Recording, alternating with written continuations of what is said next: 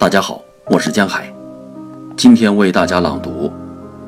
这里是祖国的地方，伯纳富瓦。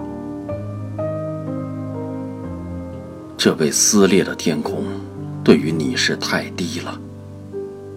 这些树侵入了你的血的空间。这样，卡桑德拉，别的军队已经来了，没有什么。能延续他们的动乱。一个花坛装饰着门口，他回来了，微笑着靠着他的大理石面。这样，在这叫做树园的地方，白昼降落了。它常常是说话的白昼和有风的夜晚。